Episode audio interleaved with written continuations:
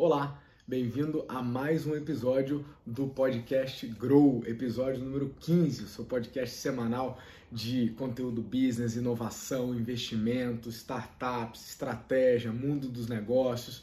Estamos no SoundCloud, estamos no Spotify, no iTunes, em vídeo toda semana também no GTV e no YouTube. Toda semana conteúdo relevante, atualizado, selecionado, curado e analisado para vocês, né? Partindo do princípio quanto mais a gente entende o mundo que nos cerca, melhor a gente se posiciona. Sigam mandando pautas, sigam pedindo ajuda. Eu adoro receber, ler os comentários de vocês, responder os comentários de vocês. Muitos de vocês têm usado a caixinha do Stories lá no meu Instagram. Quem não é, segue ainda, vai lá no meu Instagram, porque sempre tem complementos e discussões desses assuntos, tanto pré-discussões como pós-discussões desses assuntos aqui. E eu sempre abro caixinha é, para tirar dúvida, para escutar mais vocês. Então sigam é, mandando pautas. É, como em todo episódio hoje, temos sete pautas super suculentas. Então, sem mais delongas, vamos a elas. É, número 1, um, a websérie O Novo Normal. Então, a websérie O Novo Normal está é, sendo lançada agora, daqui duas semanas, tá? A gente começou a campanha de antecipação é, essa semana, né? Avisando e abrindo as inscrições. Ele vai ser um conteúdo gratuito, porém limitado, tá? É, a ideia é que seja é realmente um conteúdo que está dando um trabalhão meu, da minha equipe de pesquisa, de preparação, de correlação, estou pesquisando as maiores fontes do mundo. E eu já queria hoje adiantar, entre hoje e a publicação da websérie, a gente vai adiantar aqui algumas das inconclusões que eu estou encontrando, né? Porque é muita pretensão nossa chamar de conclusões. Então hoje eu já vou é, compartilhar as inconclusões em relação ao primeiro episódio, que é pessoas e clientes. Item número 2 da pauta, vacina para Covid, será? Eu queria mostrar para vocês o lado é, obscuro dos bastidores do que acontece por trás de um projeto de pesquisa e desenvolvimento de milhões de dólares até chegar a vacina no paciente, no cliente final, né, lá na ponta. Né? Então, todos os desafios do ponto de vista de tecnologia, de investimento e até de gestão e logística por trás da busca por uma solução como essa. Tá? Número 3, vamos falar da Donut Economy. E não, não fui eu que inventei esse termo, apesar de é, parecer suculento. É, a gente vai falar de um tema que vocês pediram é, depois que eu falei dele aqui a, a, primeira vez, que é modelos de capitalismo mais conscientes, mais inclusivos. Né? Eu recebi inclusive alguns comentários interessantes do tipo, olha, esse capitalismo é o sistema menos pior, como é que a gente melhora ele um pouquinho, né, para ele ser mais justo? E aí a gente trouxe essa pauta e esse, a, a, a recuperação sustentável das economias é uma pauta quentíssima nesse momento, está na agenda de todos os líderes e governantes. É, muito mais do que fazer a contingência da crise, é a nossa road to recovery, né? a nossa, o nosso caminho, nossa jornada para a recuperação. Pauta número 4, vamos falar de investimento na área de saúde, vamos falar especificamente de cannabis medicinal, da saúde ao investimento. Então, alguns de vocês também me pediram que voltasse esse tema aqui, eu mencionei alguns meses atrás em uma das pautas, e foi um dos assuntos que mais gera polêmica, né? Porque muita gente confunde isso com é, as discussões sobre liberação e sobre uso recreativo, que são outras discussões, mas acho que vale pontuar do ponto de vista de investimento, né? Bem pragmático, sem entrar na, na polêmica da coisa. Item número 5, startup da semana. Vamos falar da Testify, uma startup também da área de saúde que está revolucionando a maneira como se faz testagem é, em domicílio, né? E agora já estão disponibilizando testes para a Covid. Então você que está me assistindo aí vai saber que você pode pedir em casa, realizar em casa um teste para a Covid-19, entre várias outras coisas. E o item número 6 é sempre a nossa dica da semana, né? Então aqui a gente tem três dicas diferentes: o Business Round da, do Vale do Pinhão, o, a série Spoiler do CBGPL, do Congresso Brasileiro de Gestão, Projetos e Liderança, e o workshop de Neurobusiness. É, item número 7 é sempre o nosso bônus, então vou guardar até o final. Fiquem aí com a gente. Beleza? Vamos lá, sem mais delongas, vamos passar para a nossa pauta número 1. Então, é, retomando o assunto sobre o novo normal. Então, é, eu e a minha equipe, a gente está preparando né, esse compilado de dados, informações, análises, tendências, pitacos sobre um mundo pós-Covid, né? então fontes de qualidade do mundo todo, É... Quem me pergunta, Aires, mas qual que é o conteúdo? Do que, que a gente vai falar? Bom, nós temos quatro episódios, né? Nós temos o episódio 1, que é sobre pessoas e clientes, que é um pouquinho do que a gente vai falar hoje. A gente tem o episódio 2, que fala de economia e mercados, os movimentos macro. O episódio 3, que fala de empresas e gestão, né? Fala especificamente de gestão de negócios e como isso se transformou. E o episódio 4, que fala de trabalho, carreira e educação, né? O que, que muda do ponto de vista de desenvolvimento profissional é, para a gente. É, e aqui no podcast, até a gente liberar essa websérie, a cada episódio eu vou soltar um pouco das minhas inconclusões, ou seja, de coisas que eu que me parecem pré-conclusões que me parecem fazer sentido. Qualquer um que trabalha com inovação e futuro tem que ter um respeito danado sobre ele. Então, evitar a tentação de brincar de futurismo, né? E evitar a tentação de, de chutes. Então, naturalmente, toda análise tem uma carga de, de pessoalidade, tem as minhas visões, os meus vieses, mas a gente está tentando trazer informação curada e de qualidade sobre possíveis caras que pode ter esse mundo que a gente está construindo hoje, né? Uma certeza que ele realmente não, não vai ser igual que a gente conhecia. Então já queria adiantar para vocês quatro insights, quatro inconclusões desse primeiro episódio de pessoas e clientes. Então é, esse episódio vai tratar de que assim existem novos clientes, o seu cliente, independente de que mercado você atua, se você é organização pública, privada, se é grande, pequeno, varejo, serviços, o teu cliente mudou e está em mudança. Ele tem novos comportamentos, ele tem novas preferências, ele tem novas dores, as dores existentes mudaram de hierarquia, né? É, os canais pelos quais ele faz negócio com você ou com seus concorrentes também mudaram, né? Os medos e as aflições deles mudaram, e esses impactos individuais, são diferentes para cada pessoa, impactam na maneira como a gente consome, como a gente decide adquirir produtos e serviços. Então, quatro conclusões. Primeiro, novos hábitos moldam esse novo mundo. Então, esse novo mundo é um, é um mundo base, onde todo o comércio e o dinheiro ele vai servir para atender novas necessidades. Claro, partes delas absolutamente existentes, algumas delas até atemporais, mas fato é que muita coisa está mudando. E novos hábitos moldam um novo mundo é a minha primeira conclusão no sentido de que tudo que você achava que sabia sobre o seu cliente é hora de rever. Antes dessa loucura toda, vocês sabem né, da minha vida como consultor, eu ajudo negócios, entre outras coisas, a entenderem mais os seus clientes e terem o cliente no centro da sua estratégia. A gente chama disso de centricidade do cliente tem um monte de, de, de abordagens e de ferramentas para fazer isso. E eu já afirmo categoricamente que vários negócios e várias empresas não conseguiam ter o cliente no centro do seu negócio, não conheciam de fato o seu cliente. Por N motivos que eu não vou entrar aqui, acabavam distraídos pelas outras falsas prioridades do dia a dia e da gestão e o cliente ficava em segundo, terceiro, quarto, quinto lugar. Nesse momento, que os hábitos estão mudando, o perfil dos clientes está mudando, as exigências deles estão mudando, o acesso deles a você e a seus concorrentes está mudando, é absolutamente necessário resgatar isso aí, tá? Em conclusão número 2, estamos vivendo a humanidade aumentada.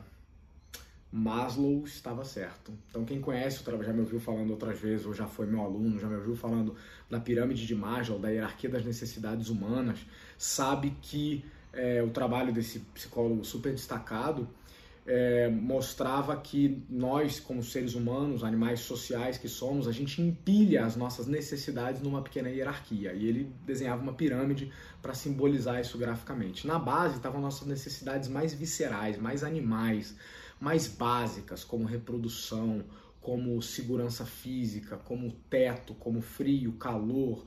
É, é, é funcionamento biológico.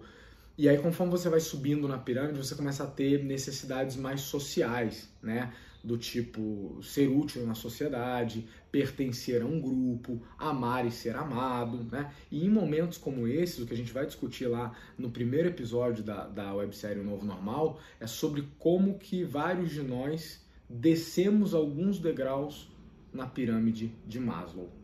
Ou seja, em um momento onde alguns de nós não tem nem clareza como vai botar comida na mesa, essa passa a ser a prioridade número um. No momento em que alguns de nós estão preocupados como é que eu vou garantir o teto para o meu filho, essa passa a ser a prioridade. Então, é, nós temos um sistema de crenças e valores, né, tanto é, compartilhado, quase comum, mas também um individual, né, a nossa identidade, e ela é alterada por cisnes negros como, esses, como essa crise que a gente está vivendo agora. Então, é importante que a gente entenda que tal, se por um lado é uma situação absolutamente indesejável, por outro está trazendo à tona o que é essencial na nossa vida. Então a gente vai discutir um pouco disso, sobre como isso está afetando as pessoas. Terceira em conclusão, ficamos tão iguais e ficaremos cada vez mais diferentes. Se por um lado, em especial nas primeiras semanas, quase todos no mundo inteiro foram colocados de joelhos perante esse, esse vírus e todos tivemos que viver as mesmas rotinas, né, de cuidar da família, limpar a casa, lavar a louça, lavar banheiro, né? Eu conheço executivos que, enfim, tiveram que se, se, se render a tarefas domésticas que possivelmente já não faziam há anos. É, e, e, se por um lado, então, essas primeiras semanas nos, nos igualaram, por outro lado, o impacto econômico dessa crise vai aumentar a desigualdade no mundo. E isso traz, claro, várias oportunidades, porque toda vez que o dinheiro troca de mãos, né, é, produtos e serviços podem se posicionar bem, mas a verdade é que num cenário macro isso vai trazer muita desigualdade. Né? É, falando de um país já muito desigual e que desigualdade é uma das nossas é, mazelas e fonte de várias outras distorções sociais, é, é triste saber que a gente fez pouco para lutar contra elas e que a gente não vai ter muito remédio se não assistir a desigualdade se aprofundar nesse momento. Ah, claro, há muita coisa que pode ser feita, não acho que é uma guerra perdida, mas me parece inevitável o aprofundamento da desigualdade como um reflexo das crises, das decisões e das omissões que vários de nossos governantes estão tendo nesse momento, no, no Brasil e fora. Né? Então, a terceira conclusão é ficamos tão iguais, mas ficaremos cada vez mais diferentes. Essa crise é uma crise que afeta diferente cada extrato social, dependendo em que contexto social você está. Hum.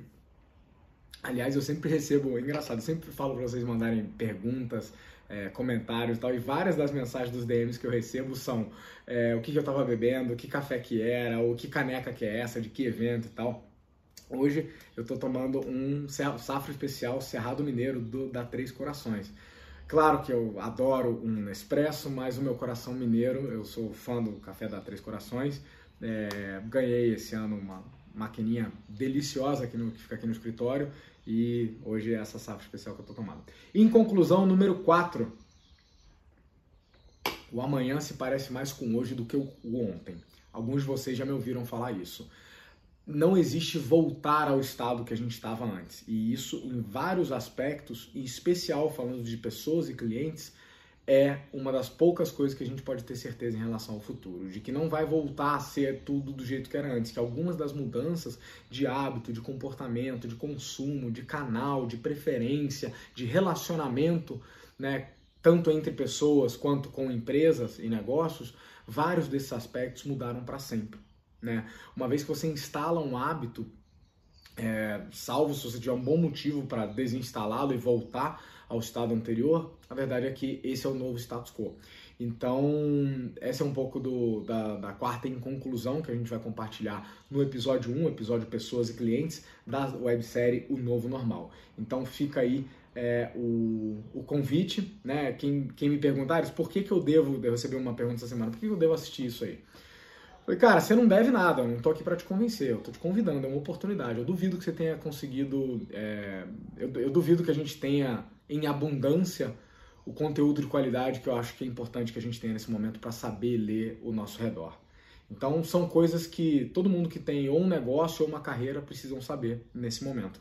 Eu não trago respostas absolutas nenhumas, nem recomendações exatamente do que fazer, mas eu jogo luz em alguns questionamentos e talvez dou alguns caminhos. Pelo menos esse é o retorno que a gente tem recebido do pessoal. Né? Parte das mudanças que estão acontecendo são mudanças que já eram conhecidas, que eu já cantava essa bola. Quem conhece meu trabalho com inovação e as palestras e foi em evento meu já me ouviu falando de várias dessas coisas, mas foram mudanças que foram aceleradas à máxima potência. Outras delas são mudanças que ninguém esperava, absolutamente imprevisíveis, resultados colaterais da combinação fatorial de outras mudanças, então é, imprevisíveis e inesperadas. Mas quanto mais cedo a gente entendê-las, souber que elas existem e, e a gente puder se preparar, seja a empresa onde a gente trabalha ou o negócio que a gente lidera, seja a nossa vida, a nossa carreira, melhor para a gente. Né? Todos somos impactados transversalmente por isso aí.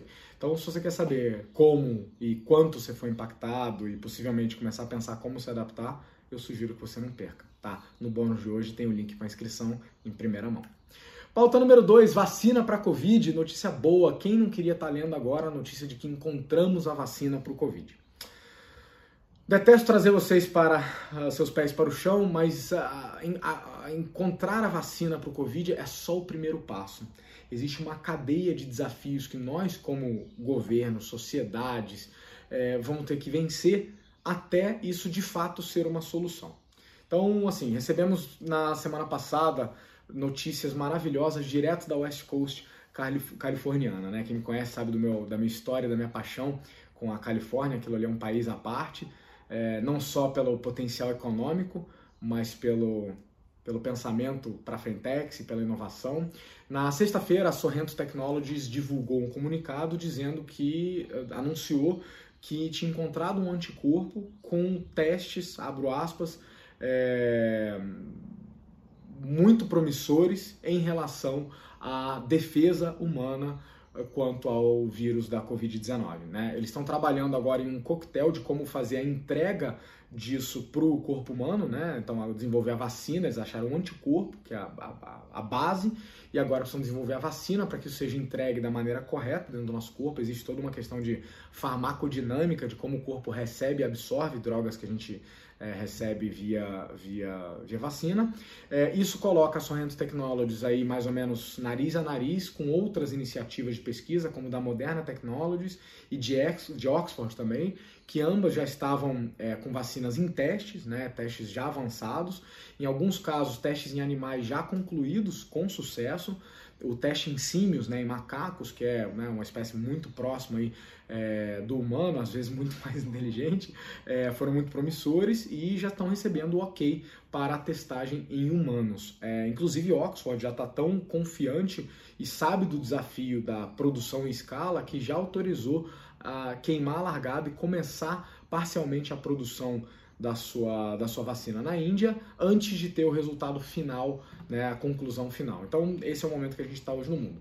O que, que eu queria falar para vocês? Queria dar visão de gestão para vocês por trás disso, né? Por que, que eu digo que a gente, isso é longe de uma solução? Por mais que seja uma notícia maravilhosa, eu esteja, claro, muito animado, muito otimista, o mundo dos negócios é feito de realismo, né? Então, compartilho com vocês três desafios relacionados a essa, essas vacinas de fato chegarem para a gente.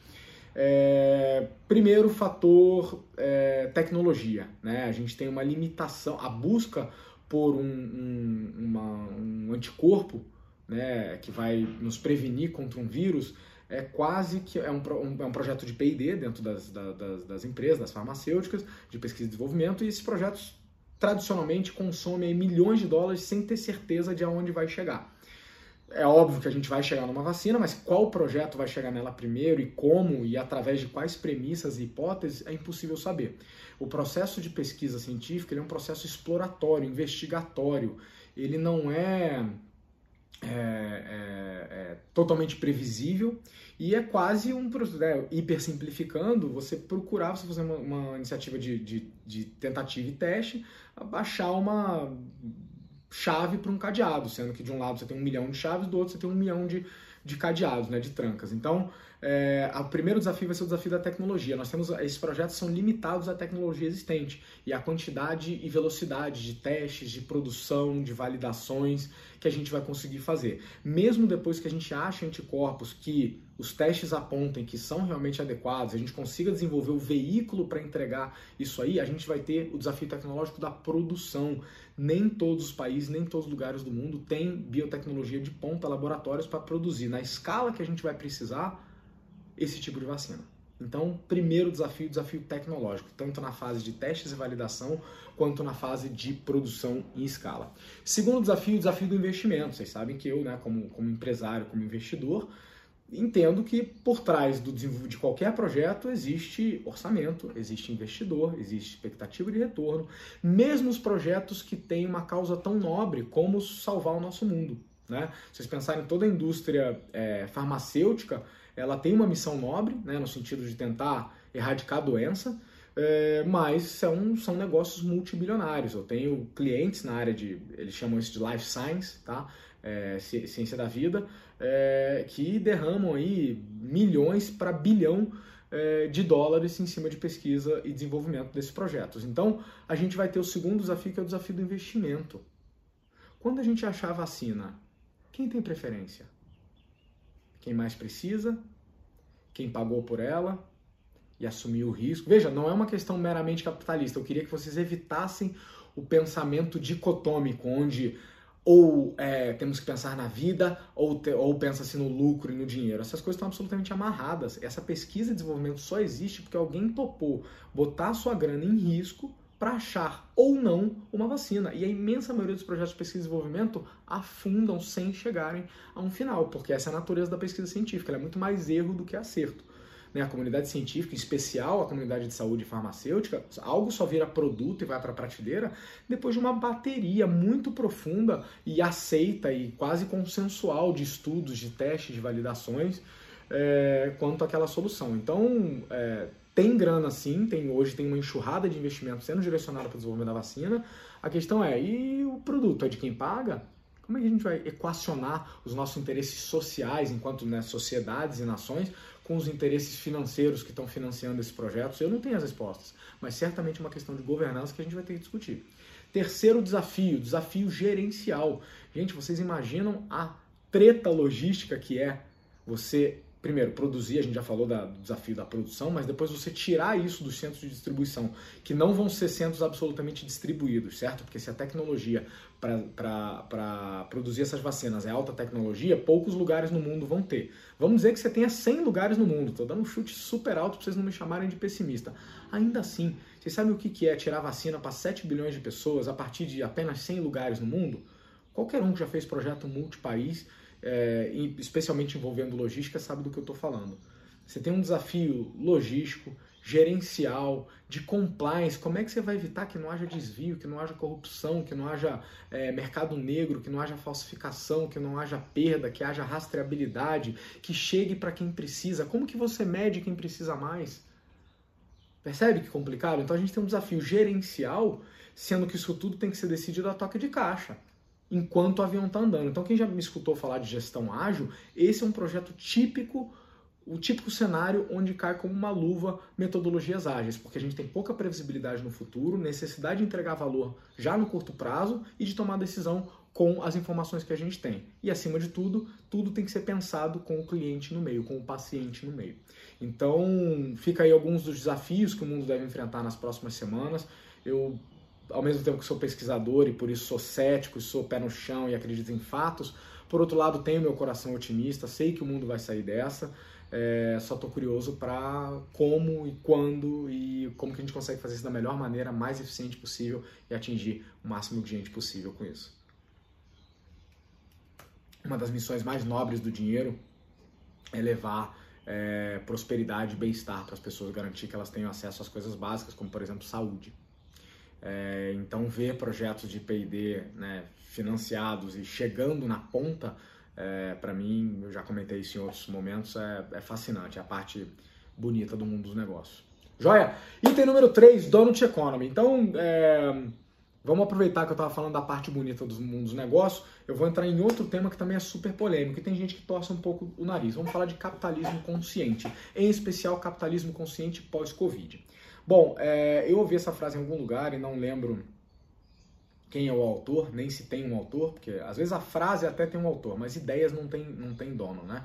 É, de que o capitalismo é o sistema de arranjo econômico e social é, menos pior que existe, né? Do, do, que já se tentou, do que já se testou, tem várias outras opções aí, é, mas pensando em comprovação prática, é o que tem se sustentado em boa parte do mundo, mas está longe de ser um sistema justo.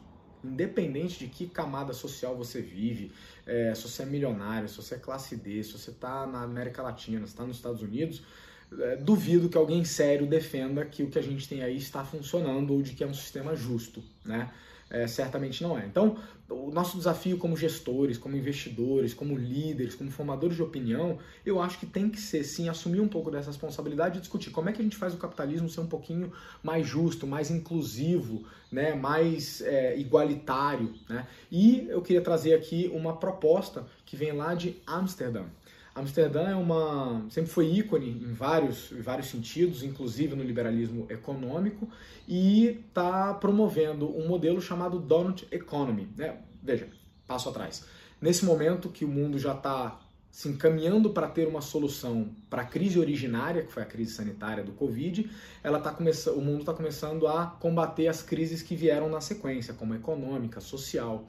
E crises são oportunidades. E eu não vou nem puxar o papinho raso de que ah, enquanto chora outros vendem lenços. Não estamos falando de oportunidade de negócio, mas oportunidade, janelas de decisão para a gente rediscutir alguns dos nossos pactos sociais. Coisas do tipo, é, como é que a gente lida com é, clima, energia, lixo, moradia, saúde, educação, acesso a essas coisas, quem tem acesso, como é que faz, como é que distribui, justiça social. Então, essa é uma janela de decisão onde tudo está sendo questionado. Em tempos de bonança, você não vai conseguir mexer no status quo. Agora, esse chacoalhar, esse, esse tapa que a mãe natureza deu no tabuleiro, que fez todas as peças voarem, é um momento de readequação de reencaixe. Então, nada está na pedra, tudo está sendo escrito. Então, um momento excelente, é uma, é uma oportunidade de se rediscutir várias coisas. Então, todas essas discussões estão indo na linha de é, sustainable recovery, né? Como que a gente pensa, as nações mais forward thinking, as nações mais para fintechs, né? Mais pioneiras, mais é, é, que estão aí normalmente na, na fronteira do, do do novo estão discutindo como é que a gente faz uma recuperação sustentável. Isso, de novo, discutindo clima, energia, lixo, saúde, educação. Amsterdã sempre foi um ícone e é de lá que vem a, a, a proposta, né, a teoria do Donut Economy. A Donut Economy é um símbolo, eu adoro simplificações porque fazem a gente entender mais fácil. É um símbolo, eu não tenho nada parecido com um donut aqui, e se tivesse, tê-lo ia comido, mas imaginem um símbolo, um donut, né, uma rosquinha, onde a camada de dentro são as pessoas que não têm acesso a direitos básicos, como saúde, educação, estão à margem da sociedade, por isso a gente convencionou chamá-los de marginais. Marginal não é só quem comete crime, é qualquer um que está à margem da sociedade. No recheio do donut está a sociedade que tem acesso a essas coisas, saúde, educação, etc. E, tal. e na margem de fora está o nosso limite de consumo dos recursos do planeta. O desafio econômico dos modelos de recuperação sustentável está em como é que eu fecho o gap interno, ou seja, consigo disponibilizar num nível mínimo saúde, educação, justiça, segurança para a minha sociedade, sem alargar o, a esfera, a, a circunferência externa, sem precisar consumir recursos numa velocidade maior do que o mundo tem para me oferecer. E isso não tá, não estamos falando só de recurso ambiental, não. Né? Quando se fala de sustentabilidade, a gente fala de ambiental, social e empresarial. Então estamos falando também de uma economia que se sustente. Né? A economia é um fenômeno. Então, Amsterdã está promovendo essas discussões para que grandes decisões sobre esses assuntos sejam tomadas agora e que a gente use essa oportunidade, essa janela de rediscussão para tomar boas decisões para o futuro. E a boa, a má notícia é que tudo que está sendo decidido ou omisso agora, as decisões que estão sendo tomadas ou ignoradas, vão ser o caminho, o pavimento, o asfalto da recuperação, inclusive da economia. Então, as decisões de agora é que vão ditar o quão rápido e o quão mais cedo cada país vai ter a sua economia é, num nível saudável novamente. Né? Eu evito falar o termo recuperação, porque parece voltar para onde a gente estava, eu já falei que não é essa a minha opinião, mas do ponto de vista de indicadores e índices, sim, vários vão voltar a níveis saudáveis. É... Adicionalmente, além de Amsterdã, a Alemanha está com um programa muito forte de investimento em infraestrutura verde. É... Londres e Nova York estão investindo em fechamento de rua para ciclistas, então acho, imagina a Big Apple tomar uma decisão dessa em tempos de bonança, seria impossível, né?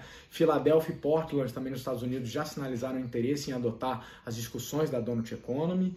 É, meu ponto é, você líder, seja de negócio, seja de governo, o, o seu papel, o nosso papel agora é fazer esse novo normal, é provocar discussões ainda que desconfortáveis, mas que necessárias para um futuro. Eu não estou falando futuro mais de três gerações, não. Eu estou falando dos próximos 5, 10 anos. A qualidade da nossa vida, a nossa justiça social e até a nossa segurança está ligada, daqui a meros 5 anos, está ligada diretamente a decisões que a gente tope peitar hoje. Né? Muitas dessas possivelmente vão ser impopulares ou difíceis ou discussões é, pouco consensuais, vão gastar capital político, mas precisam ser tomadas. É, meu ponto é, continuo acreditando que é possível é, melhorar muito o modelo de capitalismo que a gente tem por aí, tá? Tem N iniciativas de achatamento da desigualdade, né? Usando aí o, o, o termo da, da moda do achatamento, mas do achatamento da desigualdade, da promoção de oportunidades para todos, para que a gente, né, a largada seja um pouquinho mais justa, né? É, se esse é um tema que te interessa e você quer se interessar, e aí tem N maneiras de fazer isso, tem, tem programas de filantropia corporativa, tem programas de responsabilidade social, tem as coisas que a gente pode fazer na pessoa física, eu me envolvo um monte com projetos assim, não costumo comentar aqui, mas quem me conhece mais é, próximo sabe. Então tem N oportunidades, se você quer ouvir mais desse tema, dá um toque, deixa um comentário a gente vai voltar a falar sobre isso. E vamos para o item número 4, cannabis medicinal, da saúde ao investimento. Então queria primeiro explicar o que, que é o termo cannabis medicinal. Cannabis é o nome de uma planta, e essa planta é, tem várias aplicações, como quase todas as plantas que tem na nossa cozinha ou nas farmácias ou que são origem de algum tratamento, é, todas essas plantas podem ter usos diferentes. No caso da cannabis, é, você pode tem uso recreacional da coisa, como, como droga recreacional, que acho que todo mundo conhece ou já ouviu falar, mas também tem toda uma vertente de aplicação medicinal. E são coisas completamente diferentes. Inclusive, conheço um monte de gente que defende uma e não defende a outra, porque são discussões absolutamente diferentes, tá? Tem uma área de sombra, óbvio, mas diferentes. É, do que já se sabe de estudos científicos, existe um grande impacto positivo do uso de um óleo que é extraído a partir dessa planta, que é o óleo o CBD, o óleo de canabidinol, é, que não é, é, recreacional, que não, não é alucinógeno, não dá barato, não nada, é usado para pacientes com epilepsia e alguns outros, algumas outras aplicações. É, não vou entrar no mérito aqui porque não tenho a menor autoridade técnica é, sobre o assunto. É, mas conheço gente que faz, é, é, tem tratamento, inclusive gente que tem crianças na família, tem caso muito sério de é, epilepsia infantil, que é drasticamente amenizada com o uso do óleo de canabidinol. Então tem casos de famílias que cara, sobreviviam com 20, 25 ataques epiléticos de uma criança por dia. Quem já teve, quem já presenciou um sabe o impacto que é. Quem tem uma pessoa que sofre dessa condição na família, cara, meus, meus, meu, meu respeito, porque eu, eu vi a dificuldade que é e o drama que é. E há casos onde esses números são diminuídos assim drasticamente para duas, três convulsões por dia. Isso é uma qualidade de, de vida e de bem-estar e de caminho para a saúde, tanto para o paciente quanto para a família que o rodeia. Eu não vou entrar no mérito nem defender medicamente, porque aí deixo né, os, os, os, quem tem autoridade sobre esses estudos e tal, muita coisa ainda sendo estudada, etc. E tal. Eu quero falar do que eu manjo, que é de investimento. Então, Assim como a cannabis, tanto na sua vertente recreacional quanto na sua vertente medicinal, tem sido amplamente discutida no mundo, né? discutida em fóruns sérios, em, em congressos de saúde e também no meio político, né? as iniciativas de abertura, né? o Colorado abriu, a Califórnia abriu, é... o Uruguai abriu, né? não só o consumo, como a venda regulada, aberta, como outras drogas, como álcool, como, como cigarro já era é, e isso está sendo amplamente discutido, existe um entendimento hoje muito mais flexível do mundo em relação a isso. Né? É, sem sombra de dúvida, é uma droga, tem os seus é, prós e contras, não vamos entrar nesse mérito. O meu ponto é um fato: está sendo mais discutido, está sendo mais aceito. A outra vertente, que é a medicinal, que é o que nos importa aqui, que é o, é o objeto de discussão, também vem ganhando muito mais espaço. Um monte de é, pessoas. É, é, é engraçado usar o termo sérias, né? Porque parece que a gente está tirando o mérito e a autoridade de todo mundo que já defendia isso antes. O meu ponto é que além da classe artística, além de classes que já defendiam isso, e até dentro da comunidade médica, hoje há muito mais apoio, há muito mais coro, há muito mais estudos. Então, muitos profissionais estão mais confortáveis, à luz das evidências, de se posicionarem a favor ou contra é, o uso da cannabis em tratamentos medicinais. De novo, não é a cannabis recreacional, tá? É... Isso dito, ela é uma área em revisitação da regulação, né? É, hoje, na imensa maioria dos países, existem barreiras. O Brasil, recentemente, relaxou, flexibilizou uma barreira que era muito difícil para as famílias que precisavam. É, é, esse óleo não é produzido no Brasil, porque hoje é proibido, ele tem que ser importado. E como ele era classificado como droga, mesmo esse óleo medicinal, que é não, não recreacional, não alucinógeno, ele era classificado como droga, porque vinha da mesma planta. É, e aí tinha seríssimos embargos à, à, importação e a família literalmente tinha que ir até o STF para conseguir um remédio para o seu filho parar de ter convulsões. É, me parece que no meio jurídico houve um pequeno entendimento de que são coisas diferentes e, e, e o acesso está um pouco mais fácil. Né? É, esse é apenas um passo no sentido de que, se continuarmos nesse caminho, tanto a veia recreacional quanto a veia medicinal tem várias oportunidades. Né? Então, falando do ponto de vista de investimento, eu queria alertar para vocês. Existem fundos dedicados a negócios relacionados a cannabis Existem startups chegando para mim com propostas de investimento é, relacionadas a cannabis. Existem N argumentos prós das duas correntes de discussão, tanto do pessoal do medicinal quanto do pessoal do uso é, recreacional. E, como eu falei, existe uma sensibilização maior no mundo hoje para aceitar essas coisas, não só pelos estudos que já foram realizados, como por alguns experimentos. Então, a gente tem, por exemplo, o experimento do Uruguai, se você vai considerar que ele foi de sucesso ou não, não vou entrar nesse mérito. Mas tem um experimento, aconteceu, a gente tem dados para olhar. Tem o experimento de da Itália e de Portugal, onde você consegue comprar alguns tipos é, nas lojas sem o componente recreacional, só para relaxamento, como se fosse um cigarro. Tem, então tem N experiências, a própria experiência de Amsterdã, como a gente comentou mais cedo, né, muito mais liberal. Então tem dados, tem experiência e o cenário está muito mais é, acolhedor. Essa é a equação perfeita para um negócio prosperar. Grande escala, grande necessidade, grande demanda, regulação relaxando e poucos players no mercado. Meu ponto é mais recolhimento de imposto, possível queda no tráfego, aumento do número de vidas impactadas positivamente no, na, na, parte medicinal, é, eventualmente quebra do financiamento ilegal, é, a indústria está se especializando, então já tem vários fabricantes prontos com nível de qualidade, com esteira de produção, né, com, com todas as propriedades e os plantios já funcionando a todo vapor. Então, assim, galera, tem oportunidade na produção, na distribuição, nos serviços, informação, clubes de informação relacionados a cannabis. Por exemplo, é, tem uma, um investimento que passou na minha mão, eu acabei não entrando na primeira rodada, é, que é a Doutor Cannabis, eu acho que eu já comentei dela aqui, se vocês tiverem interesse eu posso trazer ela como startup da semana. Ela hoje é um portal de informação sobre o assunto, sobre qualquer um, seja da comunidade médica, seja paciente,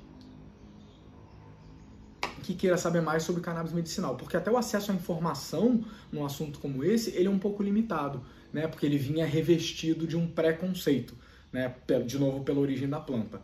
É, então tem muita oportunidade no ramo de informação, no próprio ramo medicinal, desenvolvimento de pesquisa e é, pesquisa e desenvolvimento de é, soluções medicinais baseadas nas propriedades disso aí. Tem no ramo recreacional e entretenimento, assim como tem clube do vinho, o Uruguai já tem clube dos fumadores, né? Que até então era em grande parte presencial, porque os fumadores iam, né, quase como uma experiência para o lugar, mas agora indo para online, né? Talvez você receba na sua casa né, do, do, do, assim como o vinho você tem as uvas, você receberia do tipo especial que você gosta, não sei como é que funciona aí, eu sei que todas essas perguntas estão no ar. E se você tem ou um negócio voltado para isso, ou tem apetite de risco, tem oportunidades de investimentos. Tem um ETF, inclusive, que é voltado só para é, negócios de baseados em cannabis. Então, fica aí o, o, olhar bem pragmático, bem passando longe da discussão de adoção ou não, relaxamento ou não, é, regulamentação e liberação ou não, mas olhando com viés de investimento. Uma baita oportunidade aí, o mundo parece estar caminhando para esse caminho. Item número 5 da semana, startup, é, startup da semana, a Testify. A Testify é uma health tech, tá? Ela é uma startup é, baseada em tecnologia, que oferece serviço na área da saúde, mais especificamente no ramo diagnóstico. Né? Então, a saúde tem alguns subnichos é, de, de, de, clínico, tratamento e diagnóstico. Né? É, e de pesquisa também, mas esse diagnóstico. Então, a Testify é uma startup brasileira, tá? paulistana, surgiu com o objetivo de desburocratizar o processo laboratorial convencional. O propósito deles é trazer uma solução mais simples, ágil e acessível tanto para pessoas, o paciente final, quanto para profissionais de saúde que buscam diagnósticos clínicos precisos com qualidade, né? com precisão e com qualidade e, na medida do possível, mais self-service possível.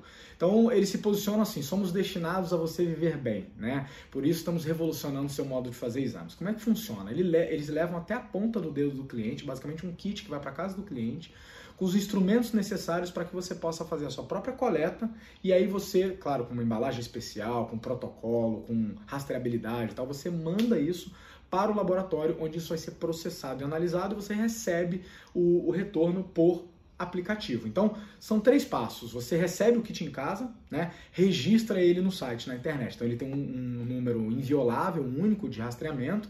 Você insere o seu ID único que está dentro da caixa, faz o seu exame, né? coleta realiza o teste na sua casa seguindo as instruções e envia a caixa com a amostra. Passo número 3, você recebe o seu laudo no seu aplicativo e se você permitir, o médico solicitante, também o seu médico, recebe esses dados né, na sua conta Testify. É, os resultados chegam online né, no seu, na sua conta, no seu e-mail, você pode acessá-los pelo app é, a qualquer momento quando você quiser. É, existem algumas evoluções aí. Primeiro, a questão da economia do autoatendimento, né, do self-service, você não precisar ir num lugar para alguém fazer uma coleta que você poderia fazer. Segundo, existe o fator é, conveniência, né, a logística de você não precisar ter tempo para isso e se preocupar. Terceiro, me parece ter um fator filosófico aí pesado, de você assumir responsabilidade sobre sua própria saúde. Né? É, quarto, a centralização dos seus dados de todos os exames num lugar só. Né? É óbvio que não é para todo mundo, é óbvio que não é para todo tipo de exame, é óbvio que há várias limitações, ou tecnológicas, ou é, é, regulamentares, é, mas fato é que é um modelo muito interessante, já tem startups parecidas, eu dei uma olhada na Europa operando em modelos parecidos, e a Testify acabou de lançar os seus testes para Covid. Né? São basicamente dois testes é, um que é baseado em mucosa, é, dois tipos, eu não vou entrar no detalhe técnico, que não é o, não é o objetivo aqui, mas um para detectar, mais para paciente sintomático e outro para detectar a infecção e outro para paciente mais assintomático que faz a contagem de anticorpos, ver se você já pegou, se já está imunizado, se não está. É, ambos num preço, claro, inacessível para a imensa maioria dos brasileiros, mas acessível para muita gente. Então você entra lá no site, no Testify, faz, faz o pedido e pode receber em casa e testar. Se é uma necessidade na sua família, eu espero que esse modelo de negócio ajude e que eu tenha te ajudado trazendo essa informação aqui. Muito bacana o modelo de negócio deles, quero ver crescer, né? Saúde on demand, saúde na mão do cliente. É, muita discussão de health tech acontecendo aqui no Paraná, é um dos estados que tem um polo muito forte de health tech. Enfim, vem coisa é, bacana aí por aí. Beleza, Testify? Um abraço, quero em breve conversar com vocês. Item número 6, dica grow da semana. Então tem três dicas para hoje. Primeiro, Business Round Online. Quem me conhece sabe que eu sou envolvido até o pescoço no ecossistema tanto de empreendedorismo como de inovação e de investimento. E um dos ecossistemas mais ativos aí do país é o Vale do Pinhão, né, que é o ecossistema é, eu diria, fisicamente baseado, é uma coisa tão antiga, né, tão 2019, mas é um ecossistema de Curitiba e região é, que envolve entes públicos, entes é, privados, investidores, educadores, formadores de opinião, legisladores, um ecossistema super ativo. E eu fui convidado, eu estou sempre envolvido com as iniciativas deles e fui convidado para a Business Round deles do dia 27 de maio, tá? Então vou estar tá lá, é especial sobre investimento. Então a gente vai falar um pouquinho o que está acontecendo nesse cenário e o que, que mudou com a crise. Então, às 18 horas, dia 27 do 5, fica aí a dica. Segunda dica, spoiler do CBGPL. Quem me acompanha no Instagram me ouviu falar, ou, ou quem acompanha a minha história há um tempo, sabe do meu carinho e envolvimento com o CBGPL CBGPL, o Congresso Brasileiro de Gestão, Projetos e Liderança. É, esse ano, pela primeira vez online, esse é um congresso que acontece já há aproximadamente 15 anos no Brasil, o maior evento da América Latina nesses temas, reúne milhares de pessoas todo ano e esse ano vai ser 100% online e pela terceira vez na história eu fui convidado, estou muito feliz. Esse ano eu tenho é, um chapéuzinho triplo aí, né? É, e o primeiro deles eu vou compartilhar. É, eles me convidaram como mestre de cerimônia para conduzir uma série de entrevistas com os keynotes é, speakers da, do, do, evento. Então, keynote speakers são os palestrantes principais, aqueles as grandes mentes, as referências, né? Mulheres e homens destacadíssimos no mundo em seus assuntos. Então, de mais de 30 palestrantes, são mais ou menos uns seis keynotes. Eu estou conversando com eles e essa série está aberta tanto no Facebook quanto no Instagram. A gente chama de spoiler porque são conversas rápidas só para adiantar algumas coisas que eles vão falar lá no evento. E conversei com a Carla Furtado do Instituto Feliciência. É, tem uma conversa com. Conversei com o Ricardo Vargas, ex-head do, do, da UNOPS, lá das Nações Unidas, hoje diretor da Brightline. Uh, hoje eu tenho uma conversa com o Américo Pinto, né, dia, imagino que você esteja vendo é, esse vídeo no dia 20 do 5, com Américo Pinto, especialista em escritórios de projeto e gestão de projeto organizacional. Amanhã tem uma conversa, dia 21 do 5, com Scott Embler sobre agilidade disciplinada, gestão ágil disciplinada. Na semana que vem tem uma com Vitor Massari, também cara super destacado na área de agilidade no Brasil. Então é só gente fera, eu queria te convidar. Essa é uma dica matadora, porque é conteúdo de qualidade e é gratuito, tá? Então é, no bônus vai o link. E a terceira dica de hoje é o meu outro chapeuzinho nesse congresso. Eu fui convidado, um dos poucos convidados a conduzir um workshop, né? Então esses congressos normalmente ele tem palestras e tem workshops, pequenas oficinas. Então você tem a chance de escolher ali uma habilidade, uma competência para desenvolver e fazer uma pequena oficina. Então eu vou conduzir, fui convidado para conduzir uma oficina de duas horas no tema, no tema neurogestão. Tá? É, então o nome é neurobusiness, né? Entender o comportamento humano. A premissa por trás é que entender o comportamento humano é, nunca foi tão essencial, né? seja nosso próprio comportamento, nosso comportamento como equipes, como clientes, como gestores. Empresas são feitas de pessoas, se você não entende de pessoas, você nunca vai entender de negócios. E eu precisei ir até a neurociência, estudar durante alguns anos para entender, pesquisar, para conseguir algumas respostas. Eu estou juntando isso com todo o meu conhecimento de gestão. E claro, duas horas é só um, é só um gostinho, mas já vai dar algumas ferramentas. vou trazer cinco ferramentas de neurogestão para quem quer aplicar isso no seu negócio. Tá joia? Então, item número 7, para fechar o nosso bônus, vão três links. O link para inscrição no Novo Normal, então em primeira mão a gente vai abrir hoje as inscrições. Então, você que está assistindo esse episódio aqui é o primeiro a receber o link. Então, vai lá no meu Stories para baixar o bônus. Toda semana o bônus do do, do Grow aqui do podcast está disponível lá no Stories e lá tem os links. Então, o primeiro é para inscrição na websérie Novo Normal. O segundo é o link do spoiler. Então, é, o spoiler é essa, essa, essas entrevistas curtas com os palestrantes do congresso está sendo passado tanto no grupo do evento lá no Facebook quanto no meu Instagram, tá? Então vão os links aí. E por último, o link do próprio CBGPL, desse congresso. Se você se interessou em fazer workshop, esse ano está com uma condição incrível, né? Vai ser todo online, então é, reformularam tudo lá, tá super acessível. Eu recomendo que você dê uma olhada lá na página do CBGPL, veja um monte de conteúdo bacana. É, dizem que uma das definições de felicidade é ser amigo dos seus ídolos. E, cara, eu olho aquela grade ali, um monte de gente ex-sócios, ex-colegas, amigos, gente que eu acompanho, admiro, é, sigo e consumo, é, tá ali naquela grade. Então, recomendo que você dê uma olhada e veja como é que isso se aplica aí na sua carreira. Beleza? Galera, por hoje é só. Estamos batendo 40 minutinhos aí de. É, pouco mais de 40 minutinhos de conversa. E é isso. Eu vejo vocês no próximo episódio. É hoje por isso, episódio número 15. Um abraço e grow! Valeu!